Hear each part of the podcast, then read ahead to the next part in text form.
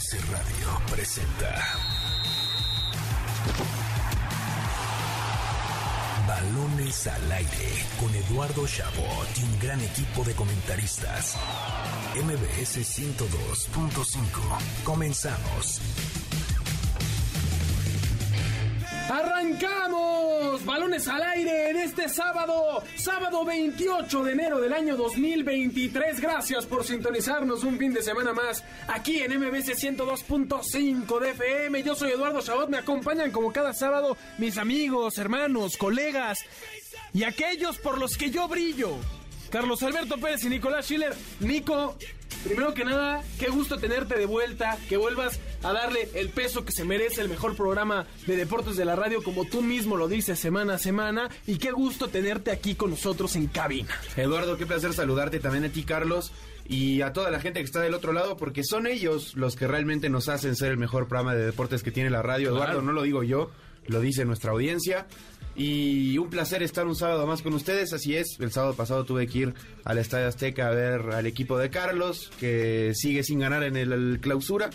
Pero bueno, vamos de a ver si 2023 hoy contra el ya despierta, ¿no? Oye, ¿estás eh, haciendo un No Chef November en enero? o Es correcto, sí, lo, lo estiré, lo estiré todavía. Me gusta. Aquellos que nos ven en Facebook Live podrán ver la, la hermosa barba de, de Nicolás Schiller. Carlos Alberto Pérez, que ya ibas a darle un trago a tu café, te esperas porque viene tu presentación. Qué gusto tenerte hoy con nosotros porque vamos a hablar de nuestra selección mexicana que me hace enervar con sus decisiones tontas. Vamos a hablar de la NFL que está que arde, de la NBA, del Australian Open, en el mejor programa que existe. Hola, ¿qué tal Eduardo, Nicolás y todo el auditorio? Primero que nada, yo no sé a qué brillo te refieres cuando dices que por ti, que por nosotros brillas. Yo no veo a- e- e- ese brillo. Esperemos que este programa por fin reluzca. Y la segunda cosa, me gustaría, me gustaría empezar el programa con una gran felicitación a David Pérez García, que el día de hoy es su cumpleaños. Este 28 de enero es un día maravilloso. Mi hermano, la persona por la que el día de hoy puede estar hablando de deportes es ese señor. Y mi mejor amigo, ¿eh? No, deja eso. El, el- el hijo favorito de nuestra fan número uno también, y eso es, es importante Eso recalcarlo. dicen. A mí no un abrazo. Ah, es lo que dicen ahí las encuestas, ¿no? Pero un abrazo a David, que además nos escucha sábado a sábado.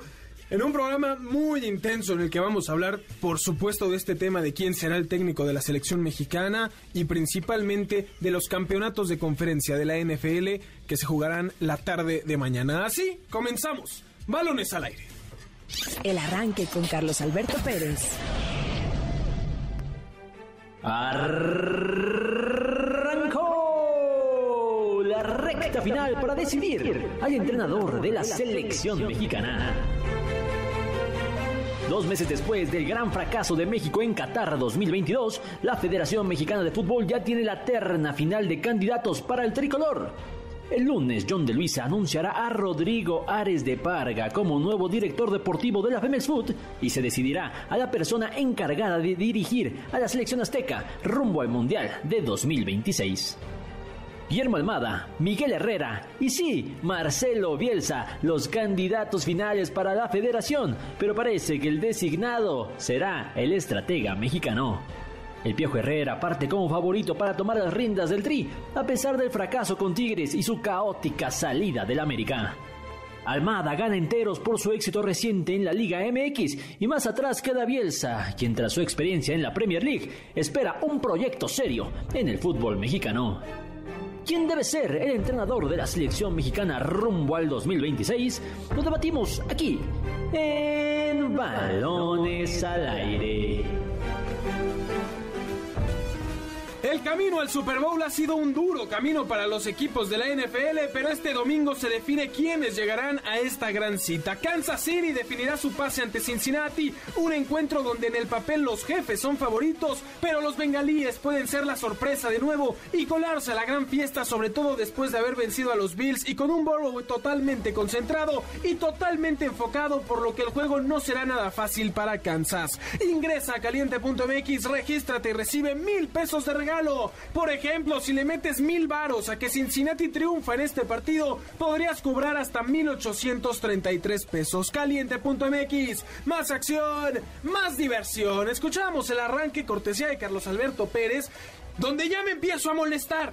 Es temprano, son las 6.06, Carlos, y ya me empiezo a molestar, porque cuando acabó la Copa del Mundo, yo vine aquí y dije, bueno, México fracasó, se quedó en grupos, pero esto servirá porque este va a ser el, el, golpe sobre la mesa para cambiar el sistema del fútbol mexicano, para cambiar el formato, para tratar de, de, de, emigrar a nuestros futbolistas al viejo continente a que se desarrollen, de traer a un técnico que quiera cambiar las cosas, de mejorar en lo deportivo. Y fui tomado del pelo. Fui un iluso. Porque la selección sigue igual, el torneo sigue igual. Ni siquiera vamos a hablar hoy de Liga MX porque es de las peores jornadas en el papel que han habido en la historia. Vamos a hablar de la selección porque cada vez está más cerca el conocer quién será el técnico de México. Y cuando parecía que mínimo había una buena opción en Marcelo Bielsa, aunque hay muchos que lo odien porque no tienen ni un gramo de conocimiento del fútbol de antaño, Iba a llegar un técnico que cambia las cosas, que impone un sistema, que podía querer meterse ahí en, el tema deportivo y, moverle para ser mejor. Y evidentemente los dueños, los federativos dijeron, no, aquí no nos vengan a mover nada y nos vamos con dos opciones. El Piojo Herrera, que fue despedido de Tigres y no gana desde hace años algo importante. O Guillermo Almada, que la realidad es que dentro de las posibilidades es un buen candidato, campeón actual con Pachuca y subcampeón de un torneo anterior pero que igual mientras las cosas no cambien, Carlos, a nivel de sistema, podrá venir Pep Guardiola y las cosas seguirán igual. O el Cholo Simeone, Eduardo. O el Cholo. Mucho, mucho se decía. No, ganadores estamos hablando, ganadores. Pues, mucho se decía de que ya no podríamos estar peor, ¿no? Después del fracaso de Qatar 2022. Eh, bueno, pues qué equivocados estaban, ¿no? Estábamos los que creíamos que no podíamos estar peor porque más allá de, de no traer a Marcelo Bielsa, eh, lo que dices es, es eh, imposible no recordar. A final de cuentas, yo creo que eh, quien sea que tome esta selección mexicana de esta generación va a estar medianamente condenada al fracaso, a menos de que realmente haga algo distinto.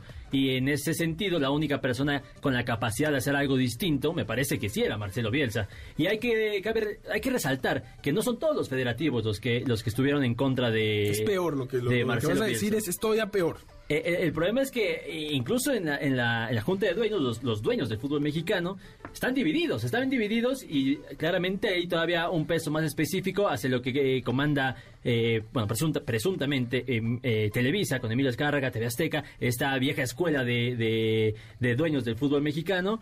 Contra, contra la nueva, contra la nueva de, de, Grupo, Pachuca. que lo dice en entrevista Andrés Fassi. sabemos una persona ligada completamente a, al, fútbol mexicano, al Grupo Pachuca, en entrevista con Marca Claro, por cierto, dice explícitamente, sería un error, sería un error no traer a Marcelo Bielsa a esta...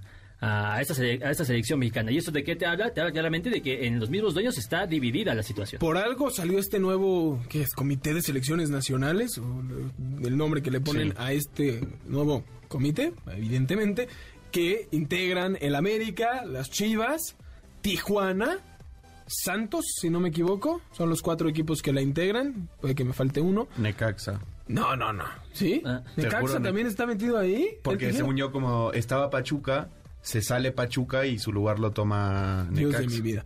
Y ahora, el futuro de la selección mexicana, fuera de, de, de la América, la van a tomar clubes o dueños de clubes que no han competido en años en la Liga MX. Si tú me dijeras el comité de dueños que va a elegir al próximo mandamás de la selección está integrado por el América, por Tigres, por Monterrey, por Pachuca principalmente, porque si hay una directiva que ha hecho cosas incluso hacia el extranjero es la de Pachuca, quien además hoy tiene un acuerdo con el Ajax, te diría, me voy con ellos. Si ellos dicen que hay una mejor opción en México, te la compro, órale. Pero no, nos estamos yendo con una junta de dueños que están viendo por sus intereses personales y que claramente modificar lo deportivo para mejorar no está siendo una opción, Nico. Es que aparte, creo que de eh, la, parte que menciona Carlos de la, división que hay entre los dueños, clubes y, tal, e, e, eso es realmente lo peor, o sea que es tal el, grado de la lucha de intereses, digamos, que mm, yo estoy seguro que el lado de América, digamos, o bueno, a Televisa, pongámosle, ellos saben que Ares de Parga y Miguel Herrera no son mejor opción que Marcelo Bielsa y Guillermo Almada. O sea, yo, hay algo en mi corazón que me dice, ellos son conscientes de eso, nada más. que por intereses es, no, a ver, con todo el respeto que se merecen las personas anteriormente no, no, mencionadas. Tienes razón, no, yo estoy de acuerdo. Lo que no sé es si ellos lo saben, no que, no que estén Yo creo que sí. tú. Yo creo que sí, pero volvemos a lo que estamos diciendo. Es un problema de intereses. O sea, Están buscando un técnico que pueda ser el títere de lo que ellos quieren hacer. Se- Sería, sería, que- sería muy preocupante eso. es que eso también es algo por lo cual yo creo que Marcelo Bielsa no encajaría en Claro, México. porque él iba a cambiar las cosas. No, porque no lo hubieran dejado. O sea, yo creo que Marcelo Bielsa no, no hubiera estado cómodo Claro. en el núcleo de la selección mexicana. Y, y- y fuera de broma, tampoco hubiera estado cómodo con cómo se maneja la crítica en eh, ¿Los medios? en los medios eh, mexicanos, cómo la manejamos en gran parte. vez, ¿no? Sí, sí, ha estado ligado al fútbol mexicano, no desconoce, vaya, pero sí me queda claro que por la generación a la que estaría eh, encomenda eh, Sí. al frente eh, iban a llover críticas, porque claramente no iba a ganar todos los partidos, entonces va, va a ser, un- iba, iba a ser muy complicado para Iba a chocar Marcelo. área de 100%. oportunidad ahí también a nivel de medios y de información que se da en que si traemos a un técnico que tiene un buen proyecto y los resultados no se dan porque la parte futbolística no está en su mejor momento, tampoco, hay- o sea, no hay un técnico con una llave mágica que va a hacer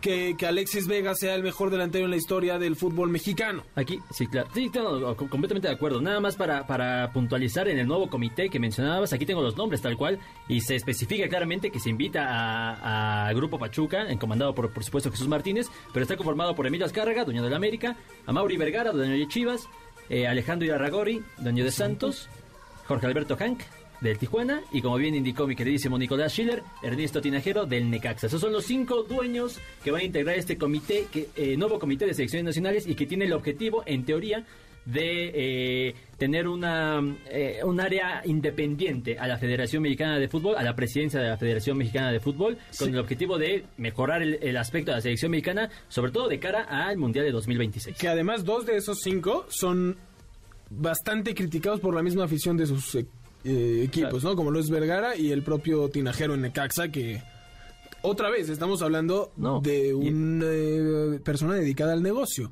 de una persona que ha hecho en Necaxa, perdón, el Necaxa hoy por hoy es de los peorcitos equipos que hay en el fútbol mexicano. Y cuando Tinajero lo agarra, había hecho un gran trabuco. Trajo a grandes futbolistas que fue cediendo al Pachuca, que fue dando a diferentes equipos, les fue a rayados, ¿no? por supuesto. Necaxa es un, es un equipo que más clara tiene su línea de qué hacer con, eh, con un equipo de fútbol. No le interesa el éxito en lo absoluto, es deportivo. Claro, vaya. Le claro. interesa el negocio. Y lo hace muy bien, está bien. Pero cuando hablas de una selección donde evidentemente representas a todo un país que quiere ver resultados deportivos, yo no me veo a nuestro querido audiencia en el Ángel festejando que México tuvo mayores ingresos por la gestión eh, administrativa Claro. que tuvo, que ha tenido, que por lo deportivo. Obviamente, en la parte de selección se necesitan resultados para un país tan futbolero como lo es México y no les interesa en lo absoluto. Me da gusto y habla bien por Jesús Martínez y yo voy a incluir a las directivas tanto de Tigres como de Monterrey. Perdón que te señalé con Tigres, no fue Te personal. equivocaste de equipo. Perdón, es que como le vas a Tigre en Argentina, ¿sabes?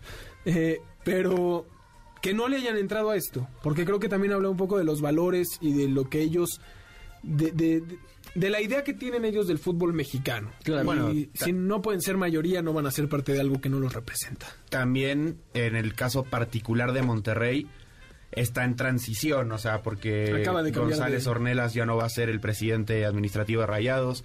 El propio Ornelas hace unos años cuando estaba como que en auge el tema de si los derechos de la selección pasaban justamente a Grupo Pachuca o seguían en Televisa, Ornelas fue el que empezó como supuestamente a filtrar información, entonces como que eh, justamente el grupo Televisa no estaba tan contento con la directiva Claro. de Rayados, la de Tigres sí, no tengo idea, pero... Ahora, son las dos directivas regias son directivas con lana. O sea, son dos empresas sumamente poderosas en México, deja- dejando de lado el, el fútbol. Claramente, para un negocio sería mucho mejor tener estas dos empresas detrás de la selección mexicana. Y sobre todo porque una de ellas, su equipo, va, o sea, más bien el estadio de su equipo va a ser sede mundialista, o sea, como que está ligado de Claro. por sí ya con la selección, o sea, yo eh, eh, entiendo lo que decías del Necaxa, eh, pero ahí también está la respuesta, o sea, porque están tomando decisiones en base a un negocio, no al al crecimiento deportivo como tal. O que sea, el problema es que eso nos sorprenda. El- eh, los equivocados somos nosotros por creer que el fracaso del mundial iba a hacer que las cosas cambiaran. O sea, esto es un hoyo que no es que tiene te- fin. Es ¿no? que te van dando, no, bueno, nos van dando. Eh, ¿Tú como qué? Si que eres campeón del mundo, no, Nico, pero ¿tú yo, qué? pero yo me enojo igual, Eduardo, por mi tri querido. Nos van dando dulcecitos, o sea, te dicen, bueno, vas a volver a la Copa América. Claro. Ah, entonces ya A- todo está iba, bien. Pero ojo, perdón, la Copa América no es un no, no es un eh, un aplauso, no, no, no, no, no es algo que hizo bien la Federación Mexicana de Fútbol. Es algo que se logró con CONCACAF específicamente por lo que Estados Unidos podía brindarle a Conmebol. Claro. Y nosotros, como le estamos haciendo con todo, nos colgamos como mochila. Y ahí vamos, ah, ¿Se- regresamos se a? Copa América, fenomenal. ¿Se acuerdan, ¿Se acuerdan lo que platicábamos en el último programa del año? Eh, que decíamos, pues, ni modo, ya nos, nos va a estar tocando a, a juntarse con lo que haga Estados Unidos y ojalá Estados Unidos lleve un camino correcto porque ahí vamos a ir pegaditos a lo que ellos Hagan quieran. lo que hagan. Y eh, uno de esos claros ejemplos es lo de la Copa América en el 2024 en Estados Unidos, que regresa como aquella Copa América Centenario, eh, donde va a participar México y que por supuesto se agradece porque está divertido, pero a ver, aquí, a- a- más allá de lo que ofrezca deportivamente, también es un negocio. Y, y el hecho de que eh, la Copa América vaya a territorio estadounidense, me queda claro que es un 70% más por el aspecto económico, no por el deportivo. Sobre todo por lo que Conmebol cree que le puede ofrecer con CACAF en el aspecto Pero deportivo. justamente Estados Unidos está realizando muy bien esta tarea de aprovechar su poder adquisitivo para mejorar en lo deportivo y que eso mismo te genere ingresos. Claro. Estados Unidos está haciendo el negocio perfecto porque dice, vengan a mí, que yo le dé a mi país, que se está volviendo un poco más futbolero, la posibilidad de tener otra Copa América. de- Messi. Con Messi eh, en mi territorio y que mi equipo lo juegue, me va a traer mucho dinero porque la gente va a venir a verlos.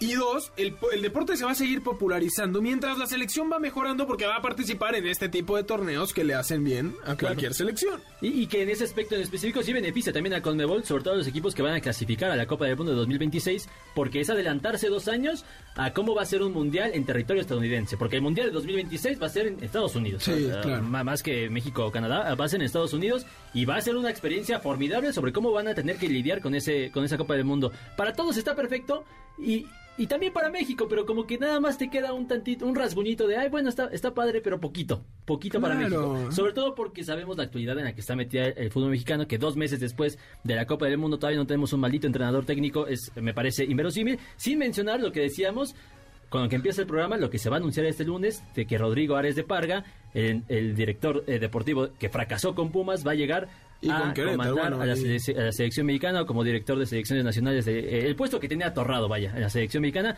que me parece que ya queda más, eh, si, si, si dices que el entrenador puede ser un títere, me parece que lo del director de selecciones nacionales Ah, es todavía más, Sí. títere. Tengo dos cosas que decir en relación a Nico. Una es una pregunta.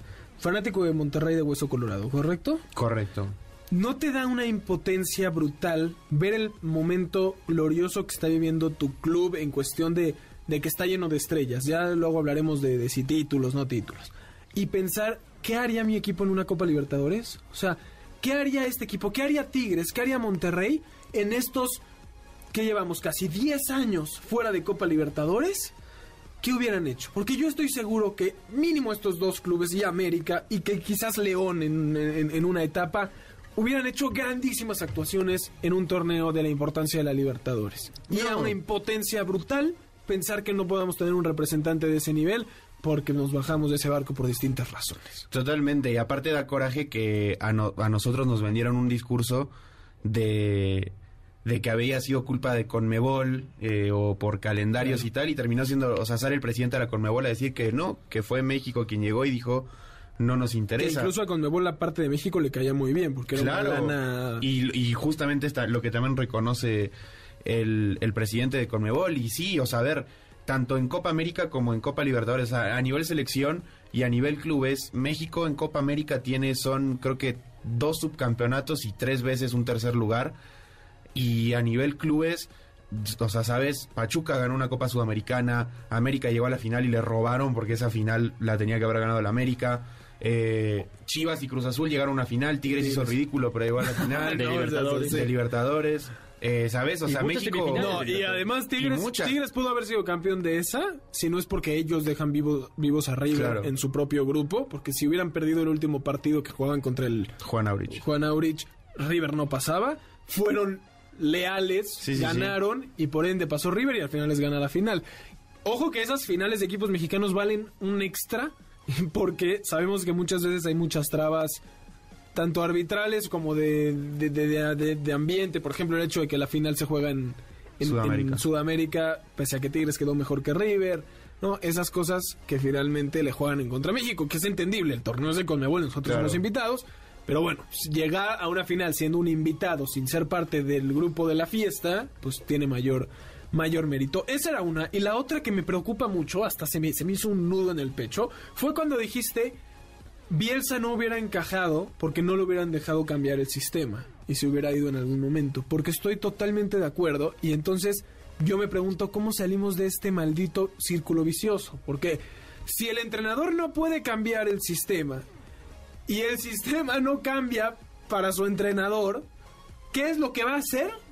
Que, que, que, que Mikel Arreola diga, no, ya estuvo bueno. No, bueno, vamos a cambiar. Liga MX. Estoy pensando además en, en- en- en- o sea, juntando las dos partes, ¿no? Porque es en- entendible y evidente, y siempre lo he dicho, que el fracaso de selección va ligado a una mediocridad bastante aguda en la Liga MX a, a raíz de los últimos cambios en el formato, ¿no? Pero ¿qué va a hacer que cambie eso? ¿Qué va a hacer que en selección también digan vamos a unirnos con la liga para hacer algo que beneficie a los mexicanos? Porque si lo que pasó en el último mundial no fue suficiente y la posibilidad de traer a Bielsa fue más visto como una amenaza que como una oportunidad, yo no veo la salida de esta selección. Creo que la salida está en, en seguir acumulando fracasos y no tanto en el aspecto deportivo, que también imp- implica eh, eh, eh, un impacto a lo económico, sino si la Liga MX sigue sin, sin ganar enteros y siguen clasificando 12 y entonces la temporada regular no sirve de absolutamente nada, se va a ver reflejado en los derechos de transmisión, sobre todo si menos gente tiene acceso a los, a los partidos de Liga MX, menos gente la va a ver y se van a perder aficionados, la gente no va a ir a los estadios, la gente eh, le, van, a- van- le van a pegar al negocio. El momento en el que ya sea insostenible me parece que va a venir, yo creo, demasiado tarde, o por lo menos sí demasiado tarde, como eh, esperando un, un cambio eh, pronto. Eh, en ese momento sería eh, el, el- el punto clave en el que tendrían que haber cambios ya con una estructura en teoría mejor armada, pero me parece que todavía todavía falta para que para vaciar los los bolsillos de los aficionados Lo mexicanos. decía Mauro Cameronesi y lo repetías tú en algún programa, Carlos. A nadie fuera de México ya le importa la Liga MX. Y mientras sigan así, menos nos van a ver afuera. Y mientras menos nos vean, menos van a querer llevarse a nuestros futbolistas a los mejores equipos. Y menos vamos a avanzar como fútbol nacional. Y menos van, van a querer venir los futbolistas al fútbol mexicano. El, el ejemplo claro estuvo en lo de Falcao, eh, eh, perdón, Falcao, Suárez. este, Luis Suárez, que estaba a la oferta con mucho más dinero eh, sobre la mesa de Cruz Azul y él prefirió ir a un lugar, evidentemente, como es lógico, donde además de que no le iban a pagar mal, que es el gremio, iba a jugar Copa Libertadores, que por lo menos es un, un, un torneo que, que puede atraer a ciertas estrellas. Y si no vienen las estrellas, no vienen los patrocinadores, ¿eh? Así que, ojo, directivos, hay que cambiar las cosas. Ya fue demasiado de hablar de cosas negativas. Ya quiero hablar de la NFL porque mañana es el segundo día más importante de la temporada en la NFL. Así que nos vamos a ir rápidamente a un corte y vamos a regresar con lo relacionado a los campeonatos de conferencia. Antes, tenemos un pase doble para la obra Defendiendo al Cavernícola en el Teatro López Tarso y un pase doble para las luchas New Exotic. Lo único que deben de hacer es llamar al teléfono en cabina 55 51 66 1025, decirnos qué opinan de la selección mexicana y podrán llevarse el pase doble para Cavernícola, para Defendiendo al Cavernícola o el pase doble para las luchas New Exotic. Vámonos a un corte y regresamos con la NFL. Balonazos al aire.